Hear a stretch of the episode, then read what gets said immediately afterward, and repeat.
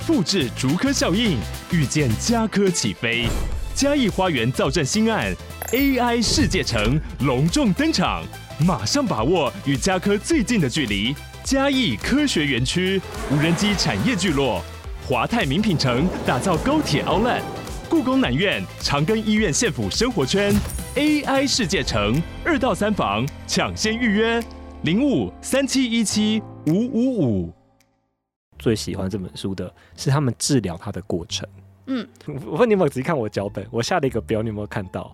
不是理科太太，是比利的智商笔记，真的拿来卖钱喽？哎、欸，他是真的有在卖啊，变成书了、啊，真的拿出来卖、啊、还有好几个语言。没有，理科他也可以卖啊，比例都卖了。嗯，哎、欸，好像哪里怪怪的。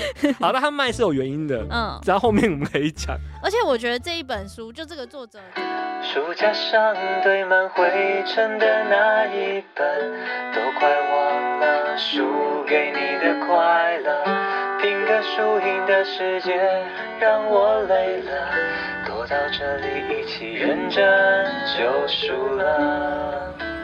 你现在收听的节目是《认真就输了》，你可以在 SoundOn First Story、Apple Podcasts、Spotify 等等收听 Podcast 的平台听到我们的节目。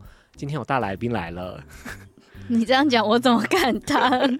不敢说话。欢迎他说犯罪的 Lily。Hello，大家好，我是 Lily。其实想邀你上节目。想很久了，真的吗？我怎么都不知道。我一直在物色，就是每个 podcast 来我的节目可以聊什么书。哦，所以你当初帮我设定的时候，就是这一本书了吗？那时候还没有，我想说要聊悬案的东西。嗯嗯嗯嗯。但我一时没有连接到有哪一本旧书适合悬案。但我觉得你选的这本选的超级好的。我会选这本，我会跟你聊到这本书，好像是在第二届、第三届的李明大会上面。不是，是在。有一次我们去参加别人的聚会的时候，城市巡礼那一次就是啊，我们去参加生动台北的，对对对对对对对对对对。好，那个时候真的是酒精给我的灵感哦。我在回想，我记得那个场合我酒精。当初二十四个比例，我一直在放在我的书单，我很想聊，嗯，但我觉得我一个人没有能力把它聊好，嗯，因为它涉及的层面太多了，真的。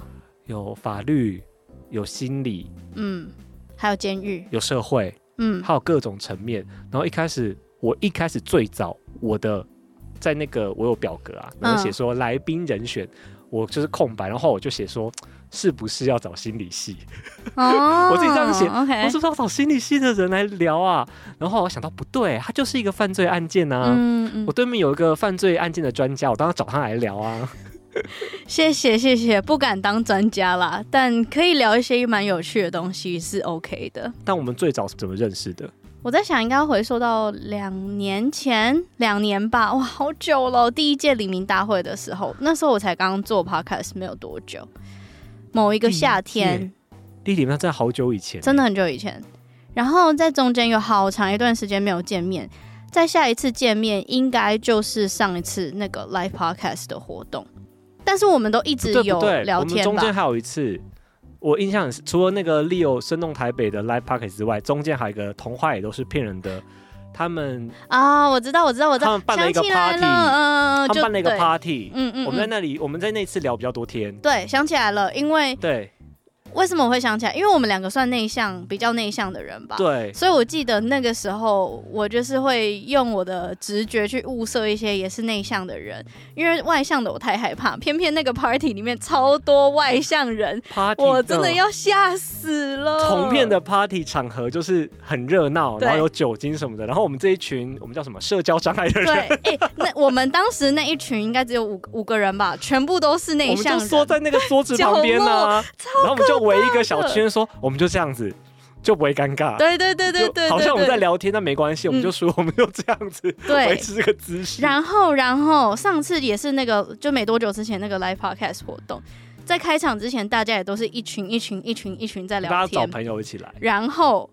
我就想说，完蛋了，我现在要干嘛？我应该要去找别人聊天。结果我就会玩手机，玩玩玩。其实也没有玩手机，就是假装自己在做事，有事在忙。对，结果我抬头看，有一个人在跟我做一模一样的事情。我那时候在看书啊，他就坐在我前面。我你在用手机吧？OK。然后我想说，就是他了，反正是 Polar，我我们只是不熟而已。我要去找他聊天。然后我就走过去，悄悄的说：“你是不是也觉得很尴尬啊？”然后忘记你回我什么了，反正我们就这样就聊起来了。我说对啊，应该是说对啊，超级恐怖的。我说太感谢你来找我聊天。对，哦，这种聚会场合真的是不知道怎么办。所以你也是内向人？这个叫什么？它有个名词，对不对？内向型外向。对，就是一对多的时候会有点不知所措，但一对一的时候可以比较活泼。就我知道怎么处理外向的时候，我可以扮演好那个人格。嗯，我我我我也是，我也是，我也是。但如果让我选择的话。比较外向比较舒服，没错没错没错。但是没办法，因为我的正职就是媒体工作啊，嗯，我势必有很多要处理人际的时候。那你会强迫？你会觉得把自己强迫打开，变成外外向的那个样子很累吗？我觉得在正职上面还好，因为在正职上面我知道我有这个身份，嗯，我会拿那个身份就说：“喂，你好，我是呃某某节目的制作人窗口，嗯，我要跟你询问什么什么时间。” OK，像这种东西我可以处理的很好。我比较怕真的就是私人的场合，嗯，例如说我们这种创作者们的聚会啊，或是大家一起去吃别的公司的尾牙，哦，那个真的很，就你的你的身份已经不是跟大家聊公事的时候。我觉得更恐怖的是什么？更更恐怖的是，你知道你必须要去跟别人聊天，不然你会在里面看起来太做自己。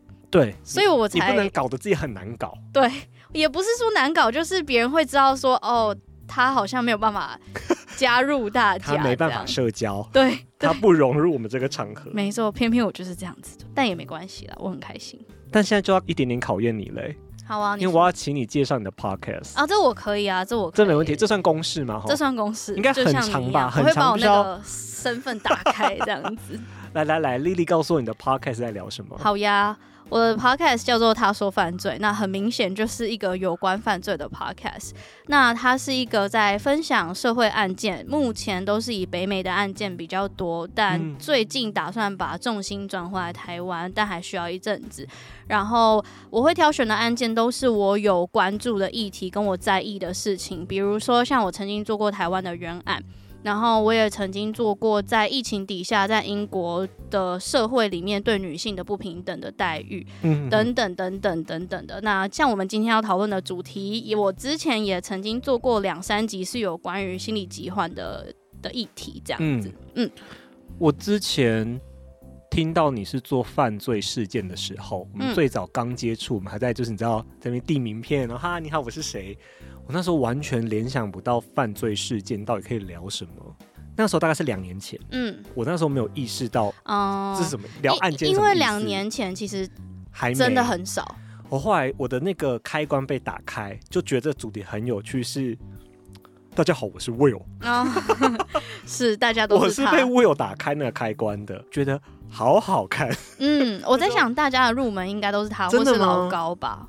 哦、老高虽然比较偏，老高算是什么都聊，对，但 Will 就真的是很爱聊刑事案件，对对对对对，各种的离奇的悬案或失踪案。嗯，我的入门的案件应该很有名，就是那个蓝可儿，嗯，那个电梯的案件，嗯嗯嗯，很多 YouTuber 或很多的 Podcast 都会分析他为什么会有那些行为。我也做过。一定要就是那是那个啊，类似必考题啊，对对，必考题一定要做啊，对，你要提出自己的观点跟别人不一样，没错。而且那时候我做的时候，其实很少人在讲我其中讲的一个理论，我想说，嗯，我一定要跟大家不一样，来来来，结果渐渐的，呃，就是一个叫做电梯游戏的韩国的，哎，这叫什么？有一个有一个游戏，然后是你玩一玩，你有可能会发生奇怪现象的那个那个游戏。你说类似灵异方面的吗？对，它有点像社会实验，反正就是、哦、它就叫电梯游戏，然后是一个规律性或是对，你要进入一个规律，然后你必须要先按几楼几楼几楼几楼开。几楼几楼几楼几楼关，嗯、所以兰可不是在里面就按了几楼开几楼关，然后一下探头出去，一下探头进来嘛。所以他可能在做那个韩国、那个。这当然是一个理论啦，嗯、但我就只是把所有理论都跟大家讲，大家要相信哪一个？但这是我其中当时找到一个比较少人在讲的理论，现在也蛮多人在讨论这件事情的。其实蛮合理的，回想那些兰可的，因为他的仅有的监视器画面，他做的事情真的太怪了。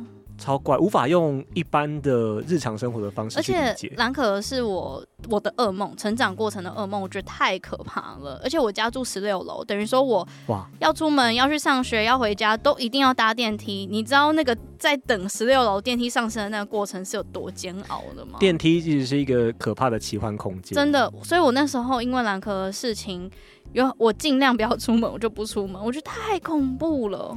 我觉得电梯应该是人类很失败的发明。哎、欸，怎么会这样？很可怕。哎、欸，其实认真就输了。我的集数我觉得我没有很多，嗯，但是我只要聊到悬疑的、恐怖相关的，嗯，都是电梯耶。哦，真的吗？那个什么倪匡啊，我跟史多利、嗯、偷听史多利聊倪匡，嗯，就是讲电梯主题，嗯，然后我跟利欧聊那个天桥上的魔术师，也是电梯。这是什么神秘的桥？对，那个电梯是死神通往死的或是天堂的国的一个通道。嗯嗯嗯。这、嗯、电梯本身对人类来说就是一个威胁。对，或是一个可以制造阴谋论的地方。嗯，后来悬案就越来越多，嗯、我就越看越多，嗯，越听越多。对，慢慢发现乐趣了。推理的乐趣吗？还是第一个是推理乐趣，第二个是看人性。啊，这这倒是真的，而且其实美国有个数据统计啊，比较多人都是喜欢那个事情被解决的感觉，因为你四十分钟、五十分钟过去，一定会有一个事情告诉你有结论嘛。但是我们的人生不一定这么快可以在短时间得到一个结论，所以大家是喜欢体验这个得到结论的愉快感。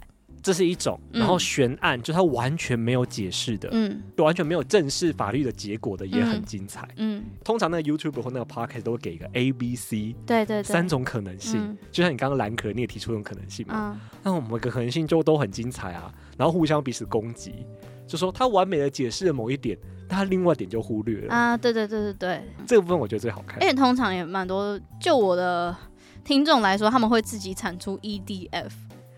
你说他要再分析出，好像会那些 YouTuber 底下的留言也会。对，我刚刚是说 EDF 嘛，不是 A B C D E F G、哦、D E F D E F。对对对对对对啊，他们下面会自己产出自己的理论，这样子。对啊，我相信大家喜欢这个主题，应该是有它的原因在的。可是喜欢归喜欢，为什么会想不开要做 Podcast 啊？应该做影片更想不开吧？我当时是想做影片的，嗯、我录过一次哦。然后我就放弃了，我还真的从头到尾都录完了，也就是等于说，我现在回去 podcast 的第一集，其实我当时有尝试把它想要录录成影片。你说你同时麦克风录音，同时也架一个？当时没有那么聪明，当时就只是用一个很粗糙的数位相机，还不是单眼哦，数位相机，然后放在我面前，嗯、然后用很多书把它叠叠叠叠高。我也没有用专业的收音设备，我就坐在那里面，然后这样念念念念念。很紧张啊，然后后来成果也不是很满意，所以我就搁置它了。后来过了一段时间，回到台湾，当时我人在美国，回到台湾之后，台湾的 podcast 才越来越红。我想说，哎，我好像也可以做，哎，所以我才把那时候原本写成要做成影片的那个稿变成 podcast，然后就一直这样做下去了。我有点类似，其实我是学影像出身的，嗯，我是广电系电视组，那我之前也都在视觉的媒体上班。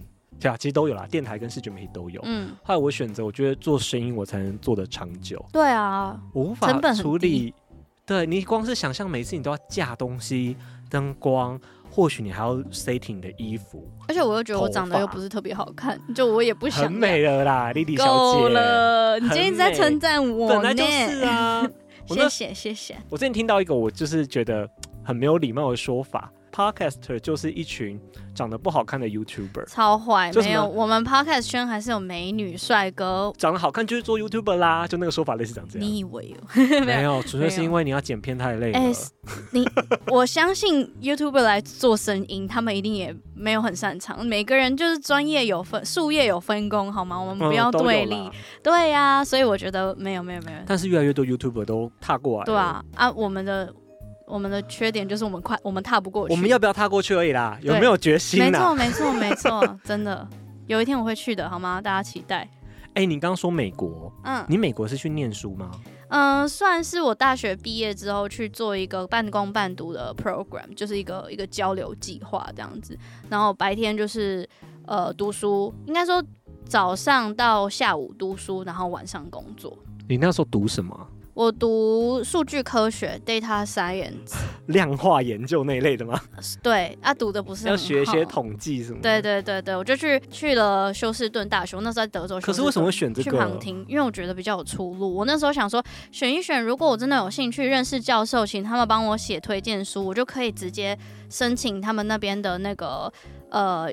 硕士后一年的研究计划，uh, 那再来我就可以很快的进入美国的公司上班。那个对我来说是我精算过后觉得 CP 值最高的一条路，但是我没有申请上这个学校，所以我就回台湾了。哇但也有回台湾，我才做 Podcast，然后才一、uh, 一路到现在。我觉得啦，如果我当时有上，一切都是最好的安排。真的，我当时有上这个学校的话，嗯、因为。我是二零一九年十月回台湾的，但二零二零年过年的时候疫情就出现了嘛，所以如果我那时候有申请上学校的话，我是就是等于说这一年我都要全远端。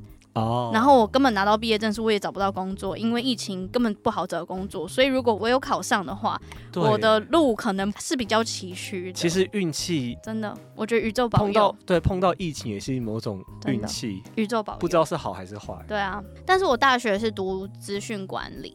资管系跟你现在做的是差的蛮远的。对啊，可是我一直以来都蛮有兴趣的啊。当时选科系的时候，当然就是一方面是听长辈的决定，一方面觉得哦这样子这个出这个科系出去好像赚比较多钱，就一直没有往真正想要追寻的地方去追寻。刻板印象是这样没错，对啊，路都是自己挑的，真的。我们现在要当 Podcast 也是自己自找的，劝世很劝世。好，我们要进入今天的主题了。嗯，我们今天聊的书是二十四个比例，没错。我那时候选这本书，我一开始说嘛，一开始想从心理方面下手，因为其实它对我最大的震撼是多重人格这件事情。嗯，男主角比利是多重人格患者。嗯，但后来我就是被那个“嗨，大家好，我是魏有启蒙”之后，发现不对，它是一个很精彩的犯罪事件。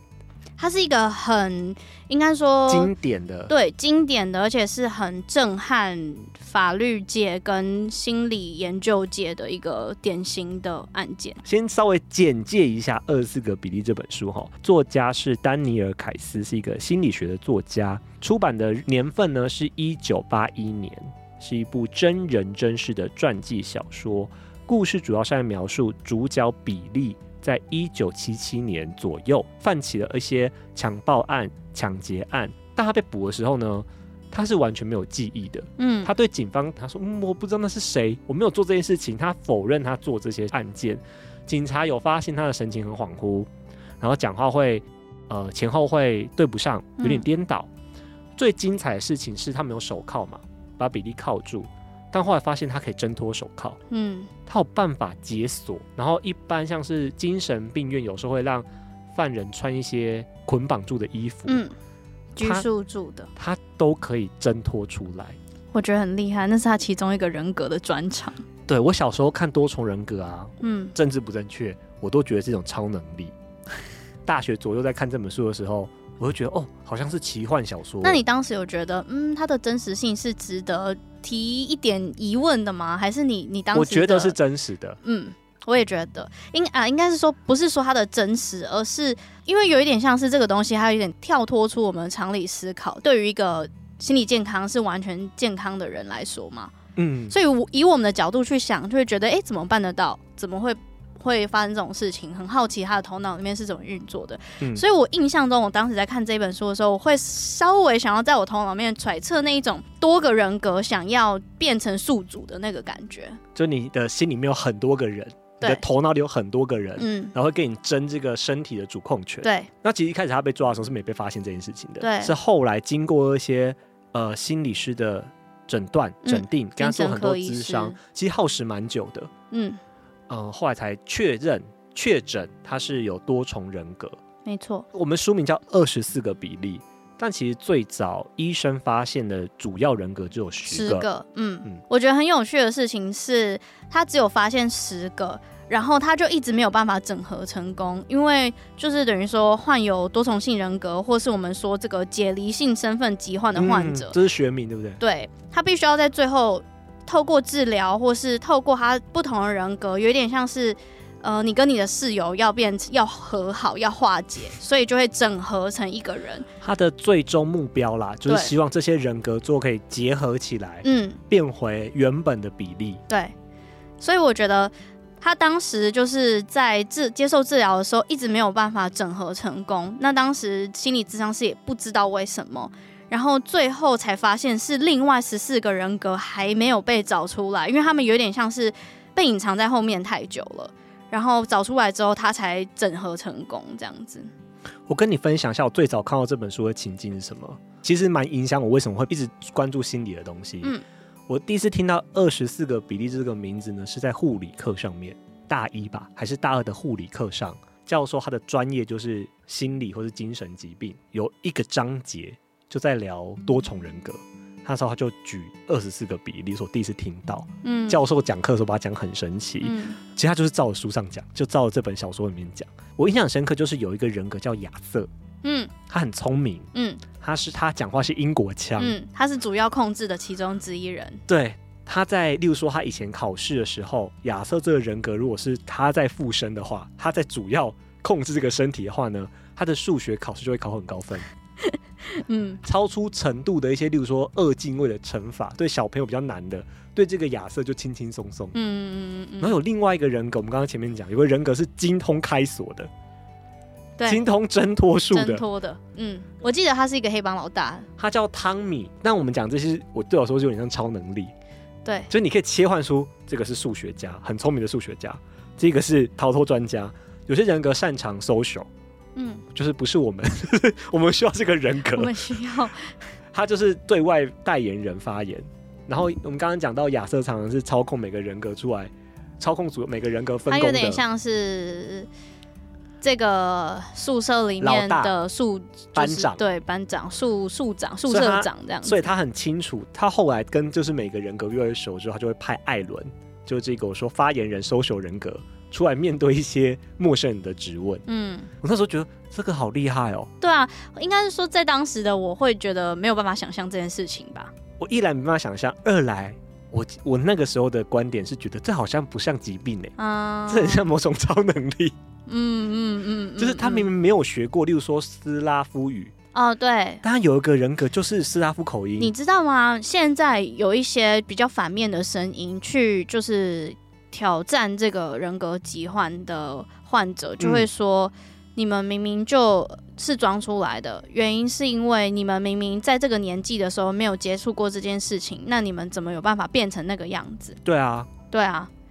可是这样这不可能是装出来的啊。我也觉得这没有什么好装不装的啊，因为你没有接触过，你怎么还可以变出来？这个很厉害。哎，对，也是哎，这是我觉得铁证，就是他不是装出来的，嗯嗯，但他可能不会是拉夫语。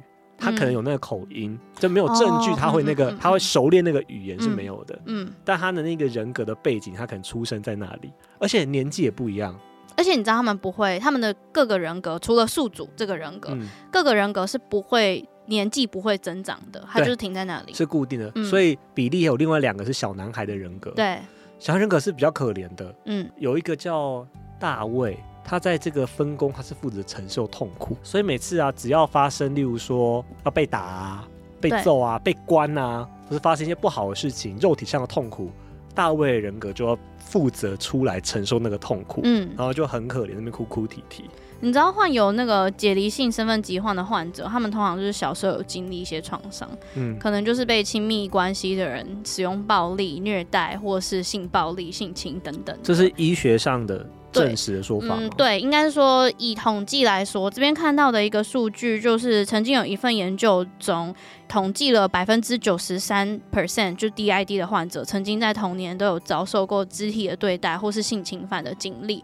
然后你刚刚讲这个大卫啊，就是因为比利他小时候也接受过他亲生父亲的呃性暴力，嗯，嗯，然后等于说他就在这里发展一个人格，因为他必须要。让自己的身体有点像是跳脱出他现在正在经历这件事情的痛苦，那这个人格就产生出来了。在经历一个创伤的时候，你会以 A 来保护 B。对，所以每次只要有相关的事情的时候，大卫都会出来，然后把他的这个不好的记忆留给大卫，这样子。当比利回来他原本的宿主身体的时候，他就不会知道他自己到底经历了什么样的痛，是某种保护机制。嗯嗯嗯，其实不只是大卫，每个人格都有类似的功用。嗯，例如说小说中的描述，有一次比利要跳楼，他想轻生，是刚刚那个雷根有一个我说斯拉夫语，然后流氓流氓的，很会打人的一个人格。小说的描述呢，他冲出来把比利撞下场。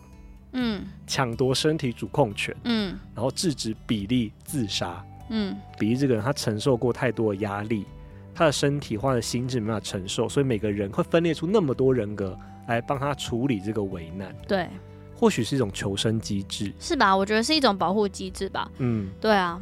但比较糟糕的是，它发生在犯罪的场景上面。嗯，他里面有一个人格，我记得他他犯下了三起校园的强抢劫、强奸。我觉得这个比较有趣的是，当初警察把他抓下来的时候啊，嗯，就他有多重人格，所以心理师跟律师，因为对于律师来说，我要知道当事人发生了什么事情，我要知道你的口供，嗯，我要帮你找对你最有利的说法，帮你辩护。然后律师其实是蛮站在比利这边的，你就诚实跟我们说没关系，我们帮你想办法，因为你的状况我们可以证明当时是没有能力的，或是没有判断的这样子。结果每一个人格都矢口否认说他们有犯起强暴案，包含那个我说最暴力的雷根，嗯，他都说不可能，我们自己有内规，我们有规定，我们男生不能欺负女生。就他们人格十个人格，男生都被亚瑟规定说我们要当绅士，啊，都要禁欲。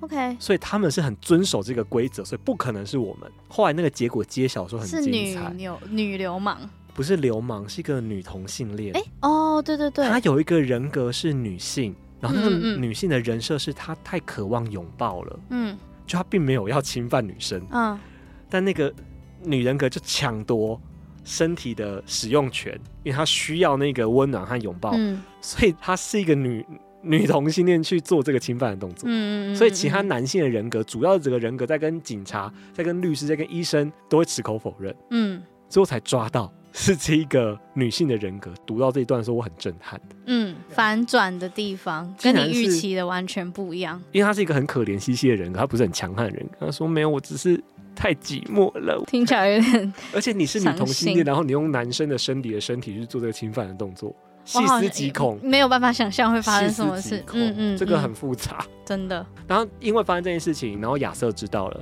亚瑟就驱逐了这个人格。嗯与其说被驱逐，他好像有一点像是被关在后面，就是他不，再准许他拥有这个身体的控制权。对，这个女生的人格叫做亚德兰娜，然后她的自述是她十九岁，害羞、孤单，会写诗。本来啊，在他们一般生活的场景的时候，就是这些男生的人格没有发现她是女同性恋，而且她都会负责洗衣打扫。嗯，她负责照顾比利这个身体的生活起居。我说哇，你们这些人格也蛮刻板印象的，把这些丢给一个女生做，真的 真的真的，对，不觉得吗？就丢给这个亚德兰娜，结果他犯下错之后还要欺负他，就就说你要交出身体所有权。警察、律师办案的时候也蛮刻板印象的啊，一定是你身体里面人格的男生做出这件事情的，这一定会这样想啊，对啊，因为你因为是生理男性的身体处理这件事情，没错没错。其实这件事已经无法用刻板印象来思考了，它已经太超乎现实了，真的真的。那你记得你是什么时候接触到这个故事的吗？呃，我印印象中应该是高中生命教育课，跟我一样是学校，对，它被当教材使用了。它是因为我觉得啦，我觉得应该说易读跟嗯小说类的作品比较能够接触正在学习的学生，这就是为什么所有的教授跟老师都拿这一部作品出来跟学生讲说，事实上。呃，在这世界上曾经就是有发生过这样子奇特的一个案件，跟后来才知道原来有解离性人格疾患这个东西，这样。他算是走在一个极端上，他特殊的个案，他也被大家拿出来举例了。对，所以是我高中的时候。你记得老师那时候观点是什么吗？老师怎么介绍这个？我印象中，因为生命教育课，哎，我读的是天主教学校，高中的时候，嗯、所以生命教育课当时对于学校来讲是一个。你要学着怎么爱惜你的身体，要怎么学习你更了解你的身体的这个课纲。Oh. 这个的话，应该是你要怎么爱自己，就是他可能就是以一个易了解的状态告诉你说，哦，我们的人的身体会生病，会有哪种病，然后这个病的案例是什么，那个病的案例是什么，然后才介绍到这一本文学。我刚刚说，我那时候老师是用介绍每个心理疾病，嗯嗯，跟我们也有点像。我可能前面一个章节是忧郁症或躁郁症，嗯，我们也是这样子。对，然后到这边就是讲多重人格。嗯，当时我高中的时候也是这样子。所以我当时看最多，到现在印象最深刻、最喜欢这本书的，其实不是那些社会案件和那些法律的关系，是他们治疗他的过程。嗯，我问你有没有仔细看我脚本？我下了一个表，你有没有看到？理科太太，对 我说不是理科太太，是比利的智商笔记，真的拿来卖钱喽，真的，他才是始祖，哎、欸，他就是、欸，对，智商笔记的始祖，那其实这又是一个很特别的案例，但他这太特别，所以值得被值得拿出来卖，哎、欸，他是真的有在卖啊，变成书了、啊，真的拿出来卖、啊，好几个语言，没有，理科太太可以卖啊，比利都卖了，嗯，哎、欸，好像哪里怪怪的，好，那他卖是有原因的，嗯，然后后面我们可以讲。而且我觉得这一本书，就这个作者，这个嗯，他原本他是说文学家啊，但我觉得他比较像是心理，对心理学家，啊、他是心理学家。我觉得他真的很棒，就是他在这几年不停的为了讲求真相跟鼓励比例说出，就是拼凑出真的发生什么事情，他做了很多事情，他大可不必哎。但是他真的，不管是在经真的有实际花钱，或是有花精力，他真的为了追出最真相的故事跟理解，跟让大家知道要怎么样，嗯，去对待这样子的患者，或是小时候曾经经历过创伤的人，他去追求这些事情。那我们现在讲这本书写作的那个经过好了，好啊。这本书之所以诞生，也是一个很精彩的，在小说里面很精彩一个片段。其实当初呢是。他其实已经受到很多媒体在追这个人物了，因为他太特别了。新闻报道说有一个多重人格患者犯下这个性侵害案件嘛，所以外界对他这个人很多好奇。有很多人呢联络了比利的律师，说他们想要买比利的传记。然后他的医生叫考尔医师，就跟比利讨论这件事情，说：“嗯、呃，你觉得你的故事值不值得，需不需要被世人知道？尊重当事人的意见。”比利是说，他觉得应该要让大家知道，因为要帮大家了解一个受虐儿会有什么结果。然后他们就帮他找作家，这个作家其实是医生的朋友，嗯，因为他是心理学出来的，而且在作家来帮他做采访，然后把他故事写成传记之前呢，他有一幕是每个人格坐下来开会。他的脑袋或在内心的深处某个我们看不到的空间，圆桌会，他们有稍微讨论一下，就是亚瑟呢是带头开会的主席，然后就问每个大家意见，就我们可不可以让我们故事让世人知道？因为他们其实最早是不希望大家发现比利是多重人格的，他们人格之间在发生这些案件被关起来之前呢，他们都会扮演自己是比利。哦，就他明明是亚瑟嘛，对，他明明是艾伦，嗯，但是路上只要有人叫比利，他都会回应，所以他们一开始要告诉大家。我们是多重人格的时候，他们其实是蛮害怕的。嗯、他们有约法三章不能说，说溜嘴其实大卫了。嗯、大卫在面对第一个心理医师的时候说溜嘴，就说要这样什么，我的就是说某个人格一定会说不能讲的。嗯，心理医师也很警觉，他就发现哎、欸，你好像有这个解离的状况，对，所以就抓到你是多重人格患者。好，那现在他们决定要揭晓了。我觉得原因也很好，就是他们想要让大家知道说，小时候的家庭暴力。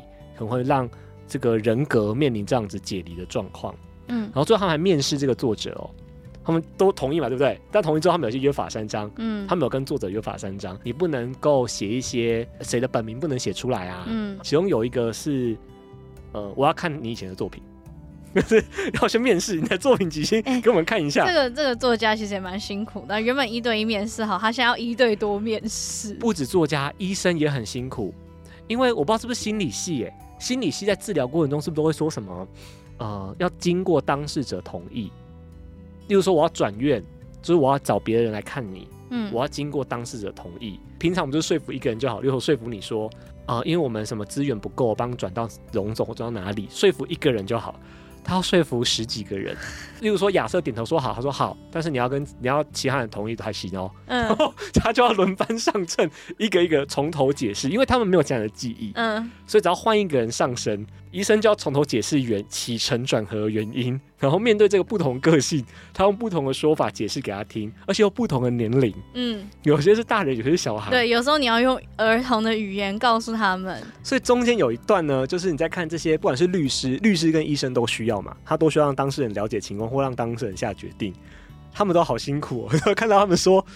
呃，他说服完亚瑟之后呢，换艾伦了，嗯，就是一个一个说服，嗯，这个也是啊，就是作家也是，就是一个一个就是做他们要面试，然后他们决定说，哎、欸，我们看你的作品，我觉得很棒，就是每个人格都觉得可以，可以，就是他了，嗯，就决定让他来做采访，嗯，嗯嗯，然后在这个前言呢，作家就有说，他觉得访问比例一开始很困难，因为都太片段了，嗯，因为每个人格的记忆都是破裂的，他们可能只记得一点点，他们时间观念很差。嗯。因为他们根本不知道那个是哪一天，因为对他来说，他醒来就过好几天了。你下一次醒来的时候又不知道你在哪里了，这样子。对，他们有时候常常醒来会面对一个陌生的环境。有一次比利醒来是在监狱，然后他就想说：“我怎么在这里？”他才我记得他是有点伤害自己的动作吧？对，然后又被制止，又被其他人格制止。对，这种是对这个人体来说是家常便饭。嗯，但如果你从客观来看，你要把他故事拼凑成线性那么完整。这本书看起来是超级完整的哦，这种童年的细节讲到他被抓、被关、被所治疗写的写的很清楚。因为这个作家做太多功课了，真的。他说他做了一件事，就是他去不止问了比利，他还问了他的，例如说我们刚刚说的警察，去看他当初被抓的状况，然后去核对比比利的证词的说法，嗯，然后还有问了他的家长、他的家人们，嗯，还有他的哥哥和妹妹，他甚至也访问到被害人愿意说的。就是说，当初的状况，比利的眼神，比利当做了什么事情，他反应是什么，然后把它拼凑起来，当时是哪些人格在行动。然后最困难的时间点呢，他真的像侦探一样，他去收集那些收据，嗯，就是他可以确定那一天是哪一天。比利说买了什么东西，看收据可以知道时间，或是他曾经被关的时候呢，书信上会有邮戳。他去看邮戳，就可以核对那是哪一天发生、哪一年发生的事情。难怪他可以卖钱，你知道吗？嗯、这个智商笔记不是开玩笑的。这是一个很完整的调查过程。就是他把这个案件要拼凑起来，他好累人、嗯。而且他没有，他完，我觉得他更棒的是，他完全没有任何的加油添醋。我觉得这是一个很棒的。他用一个蛮客观的看法去拼凑，说那那个时候是哪个人格做什么事情。嗯、作为一个处理案件的 podcaster，现在这个作家，我们看到他用这种方法来拼凑事情的真相。哎、欸，你如果要了解那个案件，你要不要做你节目？你会你要做哪些功课？基本上啦，嗯，应该说。它的规模比较大，因为它必须要回去推那些事情，而且它的、啊、就不同人格做了不同事情，它的那个时间轴是二十几年嘛。嗯、那我们的话可能就是四十分钟，所以应该是说这个我们把它范围缩小一点，基本上他有做的事情我也都有做，只是那个范围在缩小、再缩小、再缩小这样子。可是假设是我，嗯、我我想要做一个，比如说我要研究台湾的某个悬案，好了，嗯、这证据要去哪里调？警察局不能让我这种。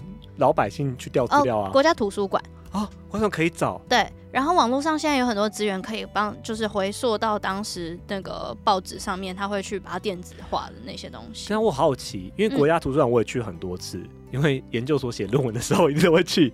但你要找什么东西？呃，我觉得现在电子化超方便的。嗯、你要比如说，我们举例，嗯，因为我们现在在古亭录音，我们要讲我们看古亭在民国五十年的历史好了，嗯嗯，你就打。古亭，然后把那个时间拉成，比如说民国四十年到五十年，然后就会把所有标题有古亭的东西，你不一定看得到里面的字，因为电子化可能有一些困难。但它标题你可以看到，比如说古亭豆花店，当时就是跟你讲民国五十年卖古呃在古亭卖豆花的人有谁，大概是这样子哦。嗯，你找的是报纸新闻标题吗？还是书名？呃，都会看，都会看，但是也要看调查时间跟你要做的案件是。是大是小，是要花多少时间去调查跟收集资料？那因为我之前都是做北美的案件嘛，所以会从先你要一定要先对这个案件有基础的认识，你才知道为什么你想要做这件事情嘛。嗯，对。那从你知道为什么要做这件事情之后，在你看这个大纲之后，你一定会有一些，诶、欸，我觉得这里蛮有趣的，我想要再多多，我想要再多看一下相关的文献或相关的资料，然后再去抓那个重点出来。所以在收集资料这个过程，就会看很多官方跟非官方的资料。所谓非官方，就是新闻杂志啊、报纸啊，或是加害者或是受害者或是案件关系人的社群媒体。如果是比较新的案件的话，对对。比如说，还有非官方的也有讨论，就是论坛，看一下其他人关于这件案件是怎么想的。那官方的话，就是法庭开庭的资料，跟呃有的时候案件会有 FBI 的介入，那 FBI 也会在他们官方网站发关于这件事情的细节。这些东西都是公开的吗？嗯，美国的话，我觉得他的案件侦查比较跟台湾比起来是。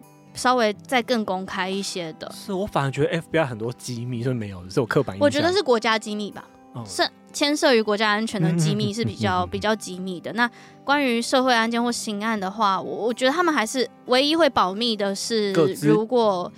哎、欸，其实很神奇，各自还好，就全民是看得到的。我想说，对美国人权那么重，他们各自可能会……我觉得他们对于儿童的权利很保护，哦、所以不管是加害者还是受害者，如果今天是儿童或十八岁以下，十八岁以下可能要再考虑一下，看他犯什么罪。一级谋杀罪的话，你就是被列成成年人再再来审判这件事情。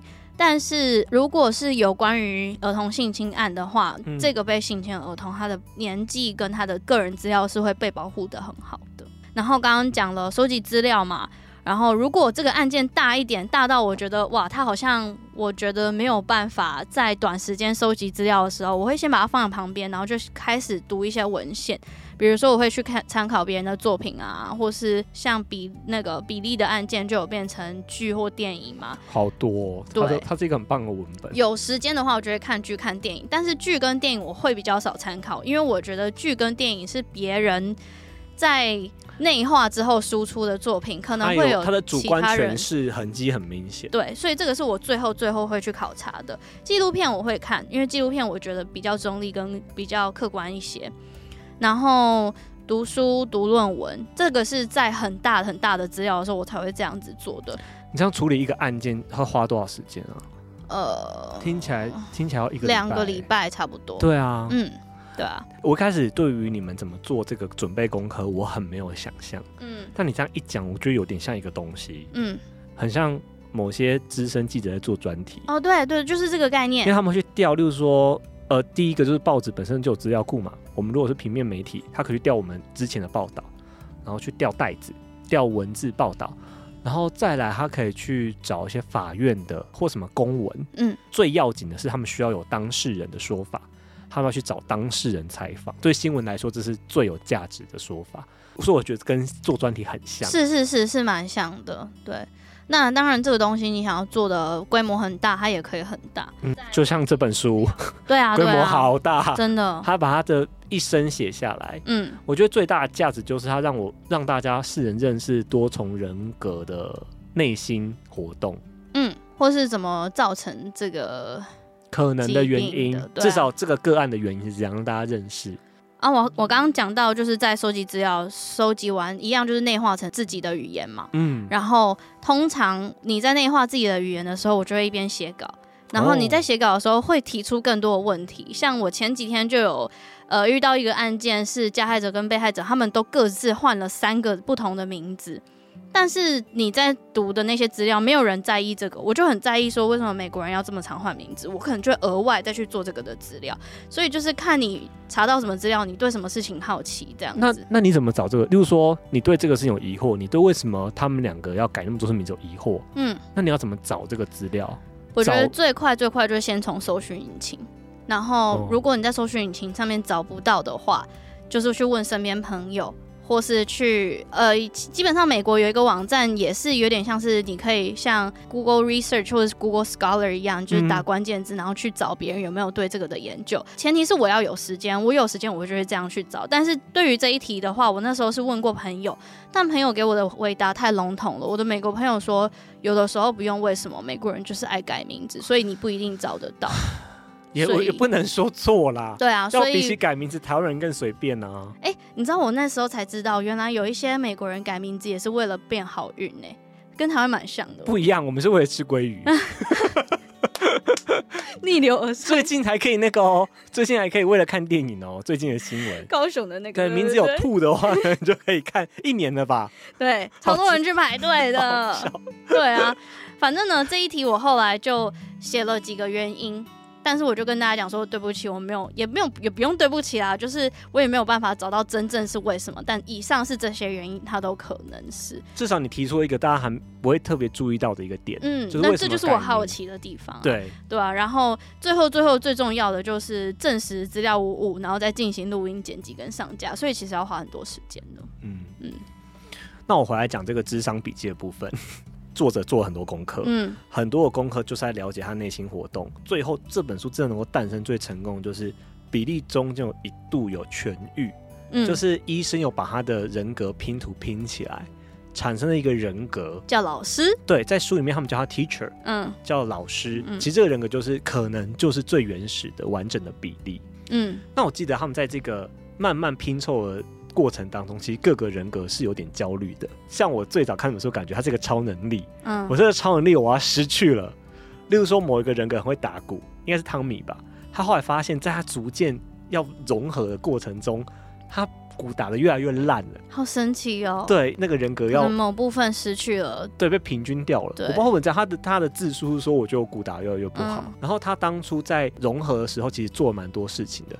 第一件事情，我觉得是他让每个人格对话，就是医生说，那你要不要问问看亚瑟怎么说？就是可能是艾伦嘛。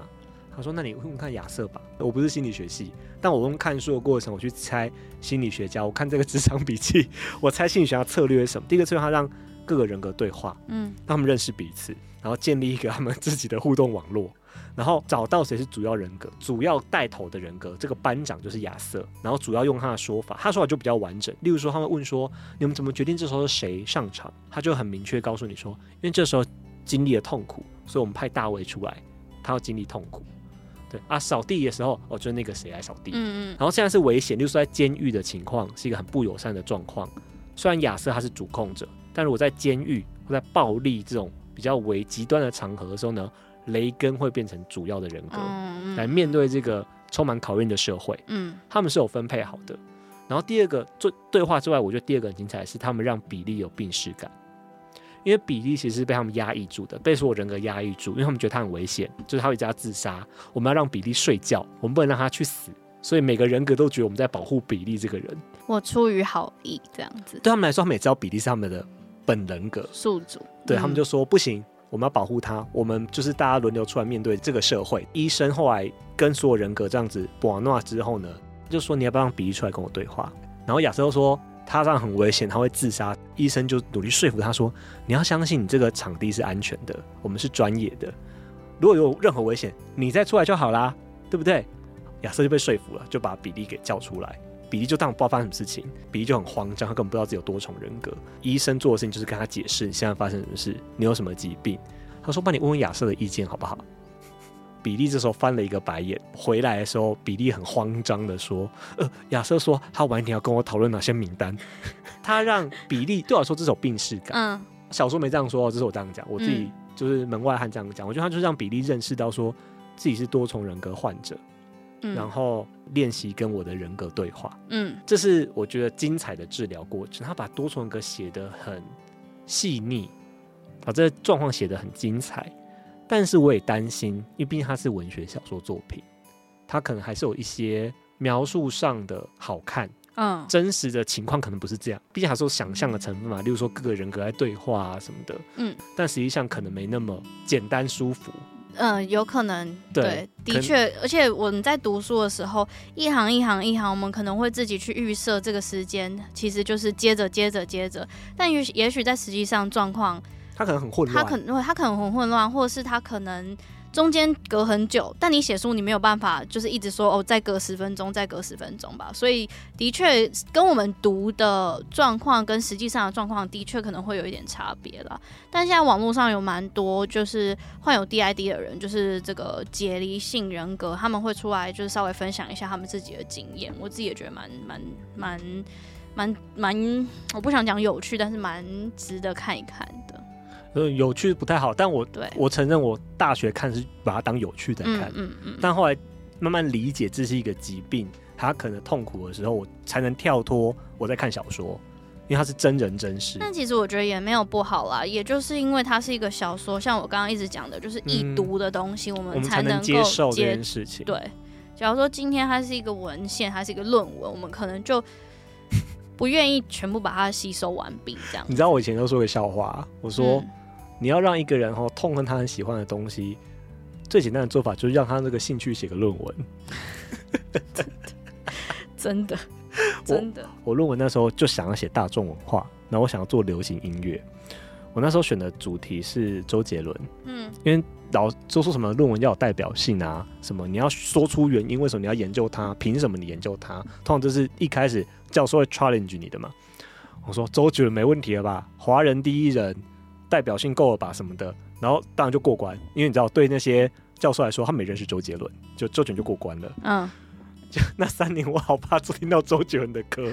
我听到觉得你是每一首都抓出来分析吗？我那时候研究中国风流行音乐，嗯，嗯，但是我不管，我只要听到周杰伦的歌，我就会想起来我那些文献、那些报告，真的好恐怖哦。对，所以我就说，你要毁掉一个人哦，就叫他用他的兴趣写论文，真的，你他就会怀疑自己是不是真心爱这件事情。各位同学们，你们想清楚了吗？所以真的写小说比较好，不要写论文。对啊，这还是要感谢这个作者。而且看的人还比较多，而且他就被看比较多之后，他就有机会被转移成其他的哎，对，影像，没错。但论文论文跟小说不一样啊，看你想要成为那呃他们的价值、他们的功能性不一样。除了比例之外，你有其他多重人格的这种案件吗？我知道的是两年前吧，当时在 YouTube 有一个女生叫做 Alex Max Han。两年前很近哎。对啊，我印象中是两三年前吧。啊、然后她是一个，就是她也是有多重性人格。然后他自己开了一个 YouTube，把他的 YouTube 里面，他有六个人格，嗯，这六个人格会一起跟他经营这个 YouTube。开 YouTube 这个呃想法是其中一个人格，不是宿主哦。啊，但是其实就跟比利一样，他们全部就是开了会，想说都可以啊。然后有时候要开影片，开呃，有的时候他拍影片拍拍拍拍到一半会解离，然后另外一个人格出现。有一支影片，他就是。原本影片刚开头是其中一个人格在说话，然后就在回答呃他的观众的问题，对，回答回答回答回答，突然解离了一个四岁的六岁六岁的小朋友叫 Max，嗯，他就看了镜头说：“这个东西在录了吗？在录了吗？”嗨，这样是直播吗？没有，他就是录下来、啊啊，所以他等于是他愿意把这段剪出来给大家看。对，就是他不知道，就因为我们刚刚讲的，你在人格切换的时候，别人格是没有记忆的嘛。对，所以他只能看说，哎呀，他现在是在录了没有？然后就看很久，他在影片里面看超久，然后说录了吗？录吗？看起来好像录，嗨嗨嗨嗨，然后就就是他也没有在跟 YouTube 讲话，他就从头到尾就在玩娃娃这样子。然后他在他的 YouTube 频道里面，观众会问他说：“啊，是谁负责剪影片的？啊，是谁喜欢什么？”他就是做几支影片来介绍他每个不同的人格这样子。然后我没有记错的话，当时他拍影片的那个状态之中，他是在接受呃心理卫生中心的治疗，等于说他是住在那里面的。然后偶尔就会讲一下我们住在这里面的生活这样子。不过他的影片，他有没有说为什么医院愿意让他做这件事啊？是医院建议他这样吗？嗯，我在猜那里面，因为他说他算是一个康复中心，他就比较不是那种哦传统的心理治疗医院，就是不会没收手机跟不让你接触危险工具的那一种。我猜啦，我猜，所以就是比较多自由空间，等于说你是去那边复原的。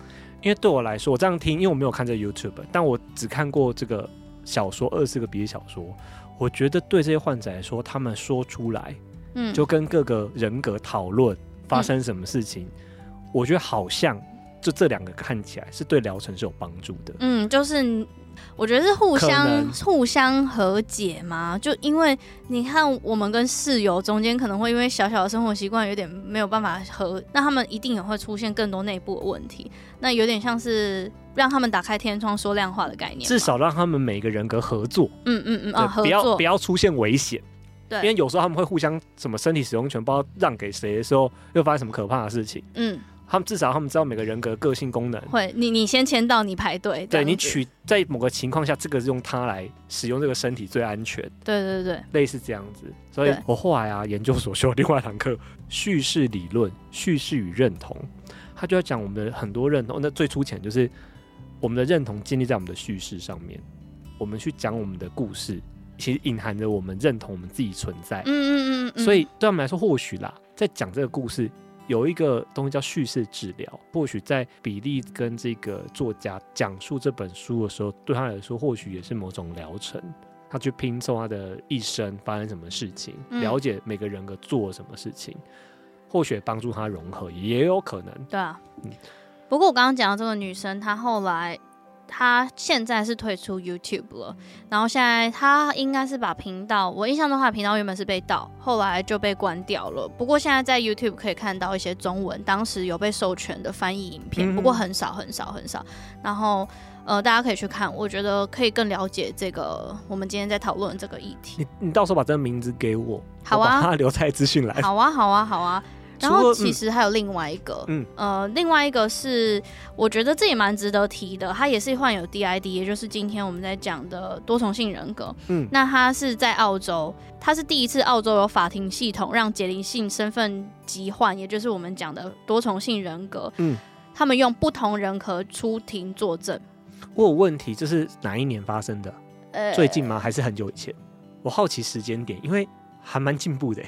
是二零一九年，很最近的，等于说他是同一个身体，不同的人格，然后解离，然后讲出事实，然后再解离，再讲出事实。第一个有法院愿意这样子让多重性人格的不同人格出来作证，然后也利用了他们证词采纳跟完成判决。那最后这个就是这个人他的爸爸被判了三十三年，因为他就是从小被爸爸遭受到很严重严重的性暴力这样子。OK。对，那他最后发展出两千五百个人格啊？怎么太多了吧？嗯，这样鸡根本就是两一天才二十四个小时，欸。对，我那时候看到的时候，我也觉得很不可思议。这样几年啊？他没有一个鸡有一年。他从三岁的时候就就被遭受暴力了，所以就是可能他从三岁开始就一直这样分裂、分裂、分裂、分裂、分裂吧。然后他现在也是一个倡议家，他有接受采访，然后就是有讲说他自己不同的人格。那你也可以在采访的时候，他在采访之前，他都会跟记者说：“我真的不确定，等一下会不会有其他人格跑出来。那如果有的话，你不要太讶异，就是真的在采访的过程中会会换来换去，换来换去。”但两千多个真的好多哦。嗯，然后他是澳洲人，他自己他自己的这个宿主，他讲话的澳洲腔没有那么重，但他有一些角色澳洲腔重到就是会想说：“哦。”你知道对我来说太震撼，是因为我们知道一般六十个人我都快要记不住了，有两千多个人，自己都不认识吧？你怎么这怎么数出来的啊？他应该有有也有作品可以蛮值得我们去看看的。二四个比例，这个我目前看到很多个案，他们都是小时候就有这种解离的情况。嗯，比利也是，但比利在书中的第一次解离还没有发生性暴力，在书里面呢，他第一次解离是他的生父，他的爸爸亲生。嗯，然后他那个时候跑出解离，跑出一个小女孩的人格，三岁的小女孩，那是他第一次解离，在他在书的自述是这样子，但他有说那时候可能还不严重，就可能那个解离还没有严重，没有那么多人格，是后来当时发生的那个继父，嗯，继父的性暴力之后，才发展出坏二十四个比例的这个情况，嗯，然后聊一些争议，哎，好啊，因为就二十四个比例来说，它是一个犯罪事件。所以很多超多争论，包含这一本书的很多中间很多议题都在讨论比例到底有没有罪。当然就是讨论我们经常讲的嘛，就是精神患者这个病人到底该不该判他罪。我在网上看到一个说法，我觉得很有趣。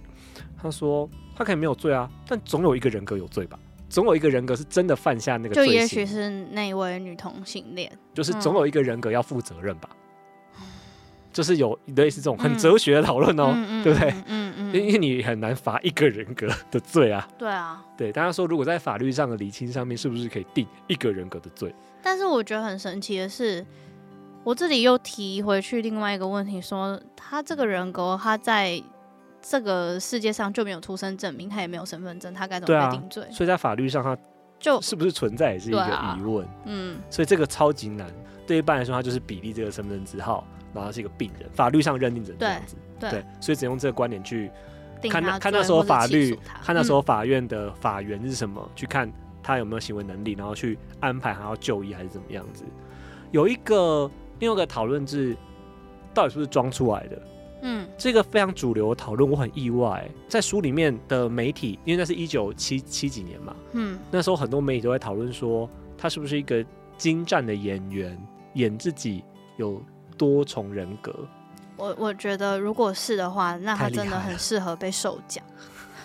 他应该的，对啊，我觉得啦，大部分的人不愿意去接受违背常理的事情，他们是不愿意接受这件事情的。嗯、所以我觉得，先姑且无论他到底是装的不是装的这件事情，是蛮值得讨论的嘛。但是，假如说你不愿意去理解，然后就说哦他是装的，我觉得那是一个不愿意接受现实的一个。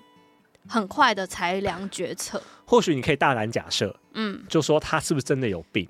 对。但你求证之后，这个证据出来之后，你要做出一个客观的判断。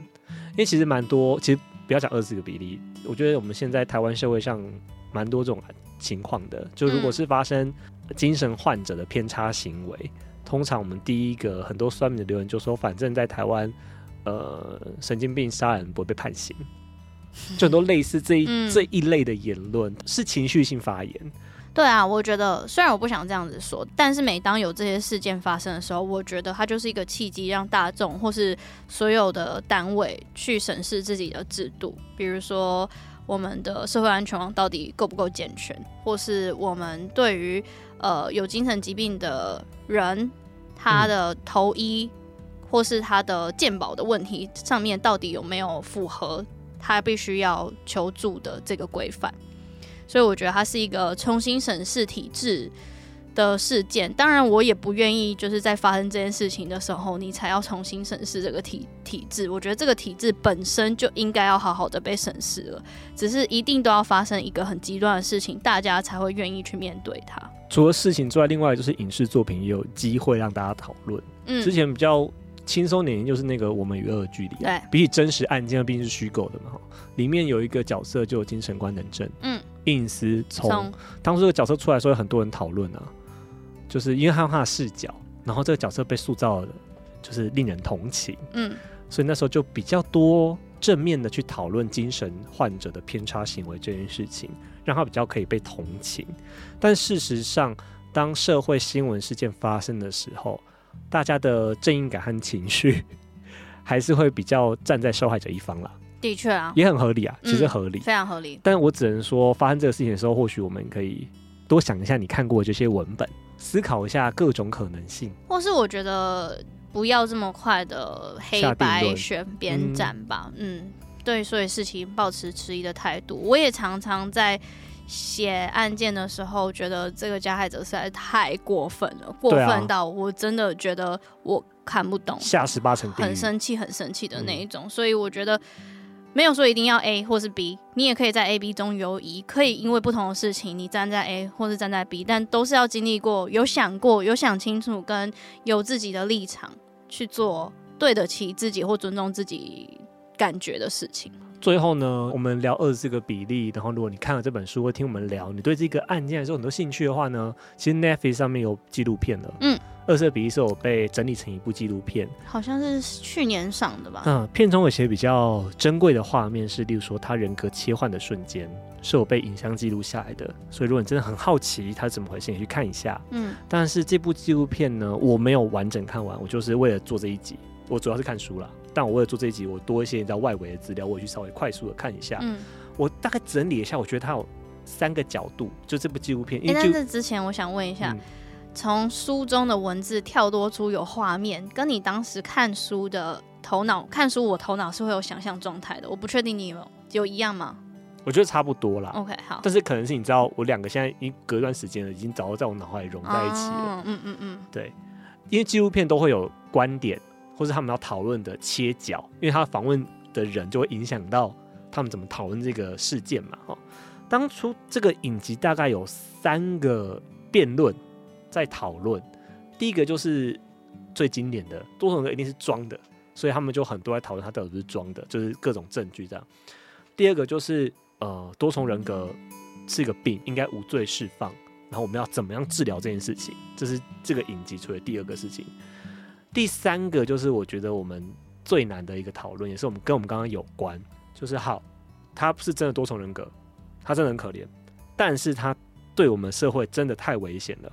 犯罪是既定事实，或是他就是危险的，他犯罪他不用惩罚，但他要关起来，他必须要被管制，要处理这个状况，嗯，不然对其他无辜的老百姓来说太危险。这也是很多我们在讨论精神疾病的犯罪的时候的问题。对啊，我们不用罚他没关系，但还是要处理。然后这一题一直不 处理不好。对啊，而且因为他还是病人，然后说真的想想，对啊，生病的人就没有人权吗？对，这个很麻烦。对啊，但是这时候就有人跳出来说，受害人也有人权，就会变成到永远的嗯大灾问。嗯，这题我本来想在访纲里说，我们可以讨论一下这个想法，但我觉得这题非常难。或是我要谨慎回答吧。这题超级难，真的。但是这几乎是二十四个比例读完，通常都会要碰到的大议题。我觉得对啊，我觉得不用读二十四个比例，生活现象中，嗯、对啊，就会有了。唉，我觉得很难回答。我通常的，如果今天是在一个很官方的场合，我的那个官方的人格跳出来回答呢，我都会说，我们交给我相信专业的判断。嗯，对，我只能这样，因为对我的立场来说，我没有心理或是法律，对，或是警察他们的训练的逻辑。我觉得这时候就是相信专业。嗯，法官怎么认定，医生怎么认定，我相信医生不会被骗。医生，我们台湾的医生多厉害，读多少书，看医学那么好考吗？我相信他们不会那么轻松被骗，所以。向下的判断，怎样做对这个病人比较好，然后受害者的权益法律会保障。现阶段我觉得交给法律，交给专业人士。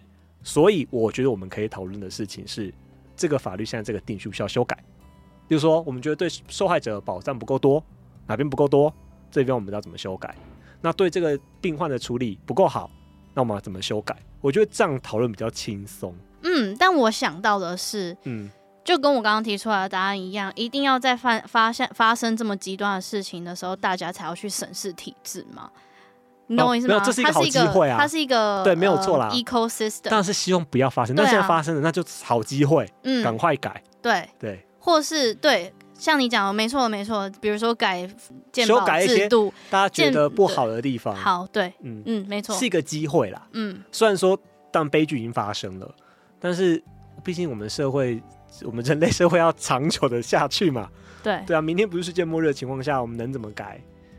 还是有机会的哈。嗯、我们人类要往更文明的方向走去，用很正向的结尾，对，一定要正向结尾，没有错。对啊，的确是这样子。所以，我们谢谢这些书，还有交给专业的。好，最后，Lily，你有什么要宣传的吗？因为我记得我们那时候在医院里来的时候，你好像跟我说你未来你的节目有个什么计划哦，宣传大家请重视自己的心理健康啊，哦、这是没有啦，这是最先的吧？这个最先的对啊。第二个就是他说犯罪的第四季会在一月三十号上线，所以我不确定大家听到这一集的时候？呃，上应该是上线了吧？反正我希望在年前赶出来啦，没关系。但如果赶不出来，就是在过年的时候赶出来。但不认识我的人，就算节目没有上线的话，前面也是有五十几集可以听，所以。呃，如果你们对这一集的内容有兴趣的话，其实我过去做过三集，跟讨论心理疾病到底是要定罪还是不要定罪这件事情有一点类似。嗯、然后我也是把观点都讲出来了，大家自己去选，我没有要告诉你们这样子。我可以推荐一下，你有两个集，我自己私心很喜欢。好，有一个系列是讲冤狱的，嗯，好像是以从纪录片出发，对，那个那个系列我很喜欢，是台中后丰大桥案，我觉得。可能是毕竟那是台湾的事件，比较有感觉。第一个，嗯、第二个是你讲那个类戏剧《玫瑰瞳铃眼》，你去访问一个导演呢？对啊，哎、欸，你竟然喜欢我？我后来、啊、我是影视出来的啊，哦、我做影视时候我觉得、哦、有有有中到你，我会觉得很有对。当初就是他，所以是最早刑事案件的影视的长相。李组长眉头一皱，案情并不单纯。圣竹如啊，对，就是他，而且他都会那个口白说，这时候谁拿着刀什么东西？你 你学的很像哎，这时候，对他说什么？他他有说什么？他没想到今天就是他遭殃的一天。这小丽愤愤不平的跟在他的后面，看似平凡的一天，好好笑。对啊，那一集我自己也觉得蛮酷的啦，就是有一点像是回去追溯启蒙我的真实犯罪魂的一个一个系列。对啊，对，但你选的这两集都蛮跳脱平常会做的风风格。不过我之后也是蛮想尝试这种新的风格的。其实你还有一个东西很难的，我一直很想问你，嗯，就是做单口这件事情。哦，你是一个人做 podcast？嗯，对，我是一个人讲。我其实，在接下来也想要挑战这件事情，因为我觉得每次你知道都要安排来宾讨论访纲，会导致我更新一直都有障碍。可以，可以试试看。我每次都在检讨，自己在做检讨，说为什么旧书没有办法更新的如此频繁？有部分就是每次我把录音时间摊开。大家每个人的录音时间结束，就 是就是会间隔个三个礼拜才有办法真的约到下一个录音。嗯，我说或如果中间我有办法一个人做出一个节目的话，提供你参考。就是我现在有一个新的系列，然后正常单集是礼拜一更新，新的系列是礼拜三更新。然后礼拜三更新的那一集，我是挑出一本跟真实犯罪的社会案件有关的一本自传，就是受害者自己写的自传。嗯、然后我一样是读完我。每章每章讲，一个人去分享这本书吗？对啊，然后它其实就很短，十二分钟到十五分钟而已。然后我规划这个东西就是大家睡前听的一个睡前读物这样子，而且我挑的这个也不是说。呃，会跟正常的案件有关，而是这个受害者他写出来，他比较多他的心态，所以是讨论心态有关系。我觉得我要先克服我心里的那个心魔啦。为什么？我觉得单口对我来说还是太难了。我没有，我就觉得我在自言自语啊、呃，真的。就是、如果今天我要跟大家介绍一本书，假设二十四个笔现在是我一个人对麦克风讲的话，我会不知道怎么切入第一点。你就要找 呃，这本书是诶、欸，就是一个作家小丹尼尔写的，我就变得很别扭。习惯就好，我觉得可以开始练习。过了过了就过了。但很奇怪，这明就是电台 DJ，你知道吗？哦，对啊。我其实早就很习惯一个人对，可是那是现场。我觉得不习惯，我觉得是不习惯的问题啊，习、嗯、惯就过了。因为现场我会想象有人在听。嗯。我就会想象我现在在对着一个，那你现在录，你现在录，你就想象有人在听啊。好，我希望可以。我跟你说，我做单口，我也是常常说，你们知道吗？让我来告诉你们，啊、真的也只能这样子啊。总不可能你要说你们知道吗？你要在旁边说知道这样子吗？自己下音效。对啊，知道不行啊，然后真的只能这样子。告诉我。OK，那如果他要找到你，找到莉莉的话，要搜寻什么呢？嗯、呃，可以在 Instagram 搜寻“他说犯罪”，脸书也可以，或是各大收听平台打“他说犯罪”，然后是女部的他，就可以找到我了。OK，那我们谢谢莉莉今天来玩。OK，谢谢大家，我们下次见。OK，拜拜。